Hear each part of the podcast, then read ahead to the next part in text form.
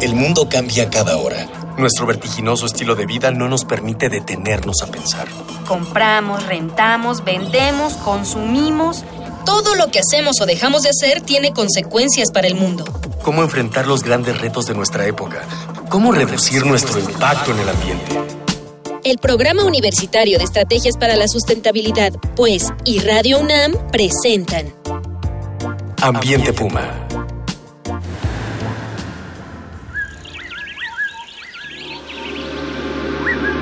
Hola, ¿qué tal? ¿Cómo estás? Soy Mireya Imas, directora del Programa Universitario de Estrategias para la Sustentabilidad de la UNAM y como siempre le doy la más cordial bienvenida a este su programa Ambiente Puma, voces, ideas y acciones sustentables. El miércoles pasado estábamos charlando sobre azoteas naturadas y como no nos dio tiempo, pues vamos a volver a platicar sobre azoteas naturadas y nos acompañan nuevamente para charlar sobre este tema Lisette Muñoz, investigadora del Centro de Ciencias de la Atmósfera y Heréndira Arellano Leiva, estudiante de doctorado en Ciencias de la Atmósfera. Y bueno, como siempre, antes de entrar en materia, vamos a escuchar las voces de la comunidad estudiantil de la UNAM, quienes le preguntamos en esta ocasión cuáles creen que son los beneficios de una azotea verde. Vamos a escuchar qué nos dijeron.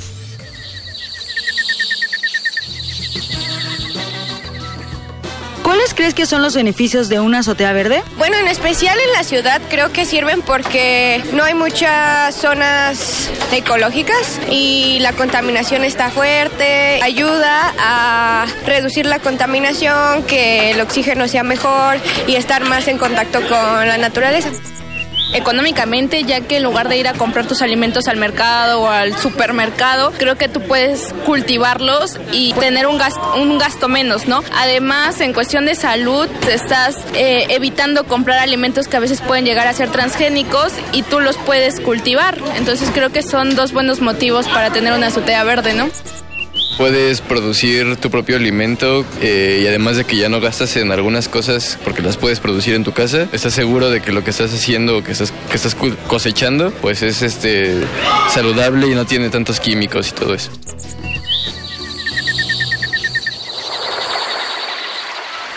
Bueno, pues escuchábamos las voces de nuestros jóvenes, nuestras jóvenes universitarios. Y eh, una de las preguntas que me surge y que quedó un poco colgando en el primer programa y que creo que es muy importante es, cuando hablamos de las ciudades hablamos de superficies prácticamente selladas, ¿no? En donde el agua básicamente la única oportunidad que tiene es escurrir e irse a las alcantarillas, rebosarlas, saturar nuestros sistemas de drenaje. Y bueno, incluso hemos ido sellando hasta los parques, ¿no? O sea, en este afán de que el el cemento es progreso, hemos ido haciendo las cosas un poco mal. Eh, ¿Cuál es el impacto? ¿Por qué es importante o por qué podría ser importante en términos de ciudad la naturación de las azoteas? Bueno, como tú lo dijiste, el cambio de uso de suelo y el crecimiento de la mancha urbana pues hace que incrementemos el número de superficies impermeables. Y eso tiene un grave problema porque el agua de lluvia, en lugar de darle oportunidad de que se infiltre y eventualmente que recargue nuestros, acuíferos, de donde tomamos agua. El agua.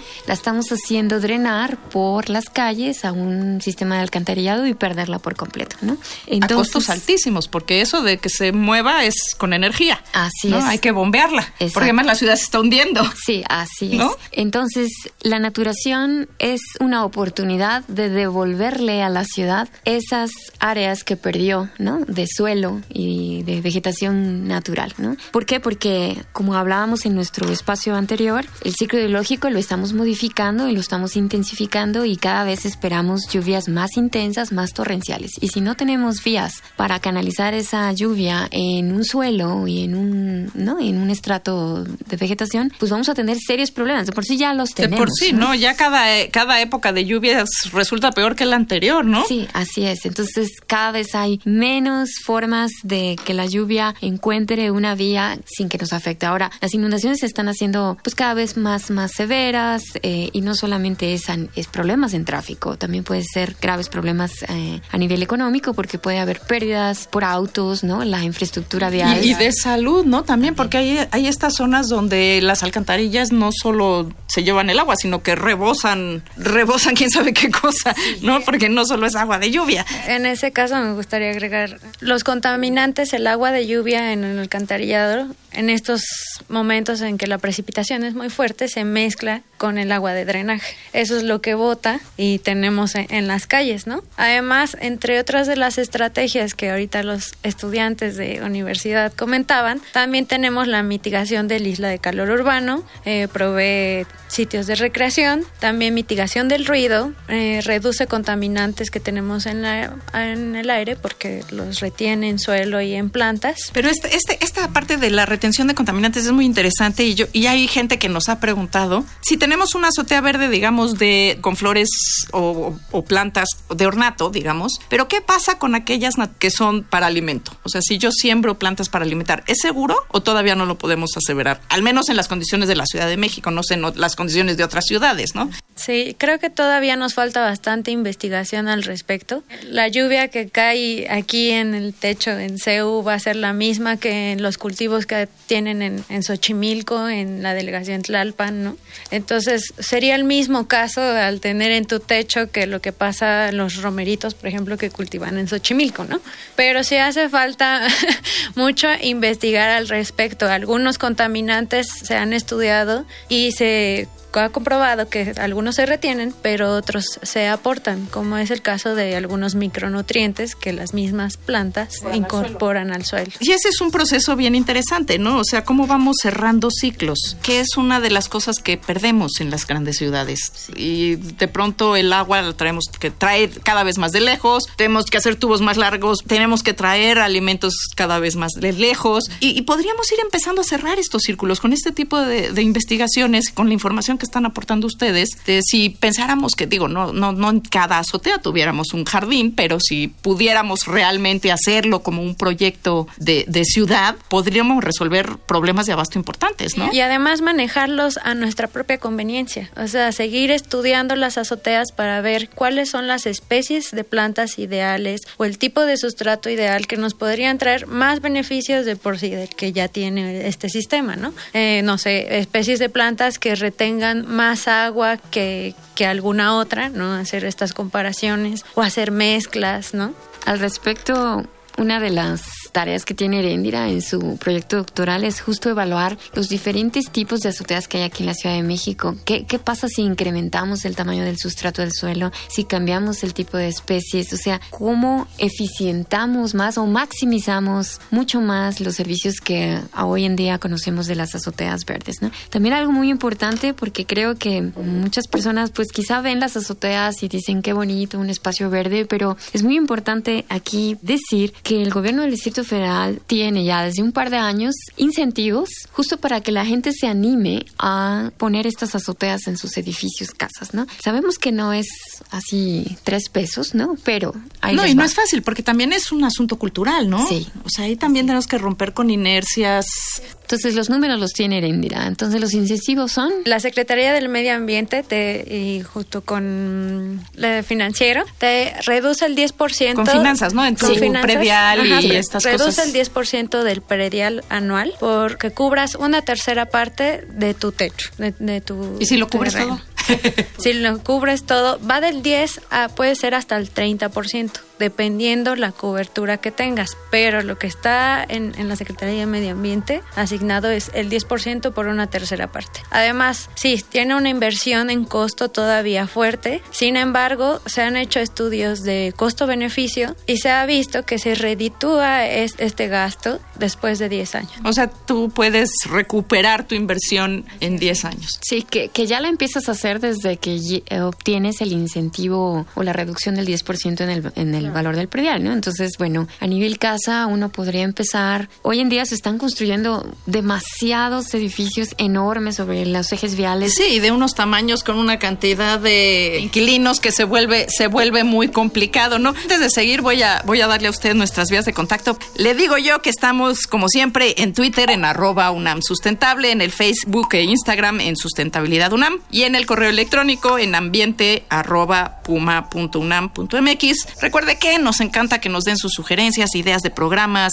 dudas. Participe con nosotros porque este programa lo construimos entre todas y todos. Lice Terendira, estamos aquí tratando de discernir un poco cómo ven, cuál creen que sea usted, ustedes el futuro de las azoteas, azoteas verdes o huertos urbanos. ¿Cuál, cuál, azotea verde está bien? Azotea verde, huerto urbano se definió después como otro concepto. Que puede, no necesariamente ser en la azotea, claro. puede ser no necesariamente en la azotea, pero la azotea verde desde que surgió en los 70 en Alemania ha tenido un auge en, los, en la última década bastante Desde grande. los 70 pues tardó un ratito, ¿no? Sí, tardó un ratito, pero conforme se ha ido también investigando acerca su- de sus beneficios ecosistémicos y ambientales que tiene, ha ido aumentando su, su Y no implementación solo en ecosistémicos y ambientales, ¿no? Sino también de, de proporcionar o resolver temas de la vida cotidiana, desde alimentos hasta la eh, pues andar la azotea. Claro, tiene también eh, ese beneficio, protege ¿no? un poco el techo de forma que no tengas que estar impermeabilizando cada, no sé, cinco años. Sí, aunque ahora hay algunos productos que dicen que más, pero ¿qué se recomienda? O sea, si alguien dijera, yo quiero hacer una azotea verde, ¿ustedes qué le recomiendan?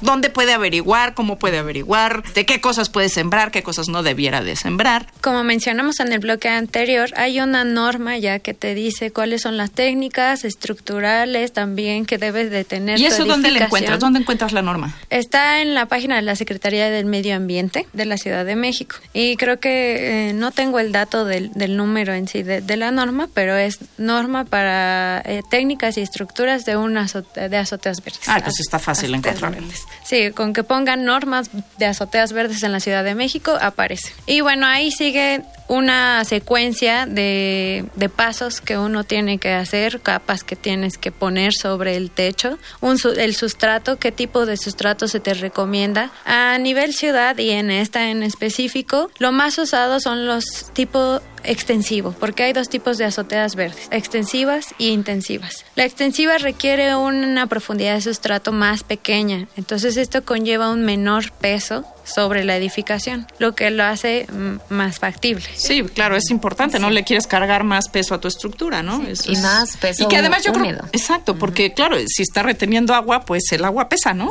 Y en cuanto a las especies, se puede jugar un poco. Depende también de la profundidad de sustrato que tengas, pero también del mantenimiento que tú quieras darle y estés dispuesto a invertir en tiempo. Claro, eso también es cierto, pero como todo lo que hace uno en, en esta vida, ¿no? Igual si quieres tener un jardín, pues lo tienes que atender. Y bueno, vamos a cerrar.